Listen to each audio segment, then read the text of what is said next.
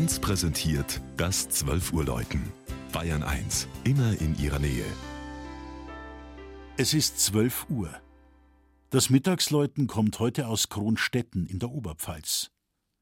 Während das Dorf Teil der Stadt Schwandorf geworden ist, gehört die Filialkirche Johannes Baptist nach wie vor zu Wackersdorf.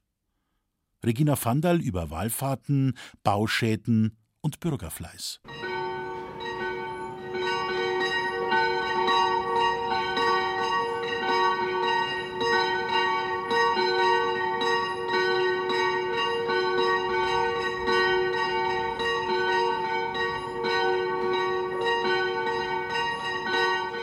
Zu den Glocken der Kirche St. Johannes der Täufer in Kronstetten gibt es eine Sage.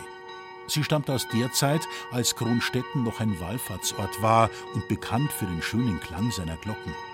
Doch eines Nachts sind die Böhme gekommen mit einem Wagen und haben die Glocken gestohlen. Auf dem Heimweg aber ist das Fuhrwerk samt den Glocken und dem Rädelsführer der Böhmen versunken.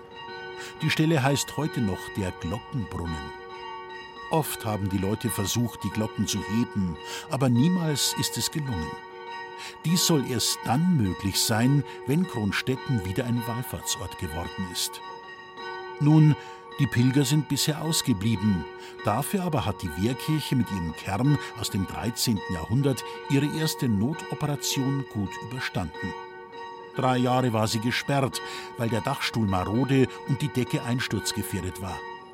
Die schlimmsten Bauschäden konnten behoben werden, doch eine Generalsanierung steht noch an.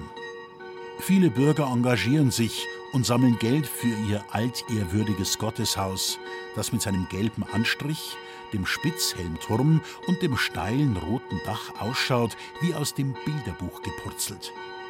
So hat etwa die Freiwillige Feuerwehr beim Gerätehaus eine Kirchweihfeier veranstaltet und den Erlös aus der Bewirtung gespendet.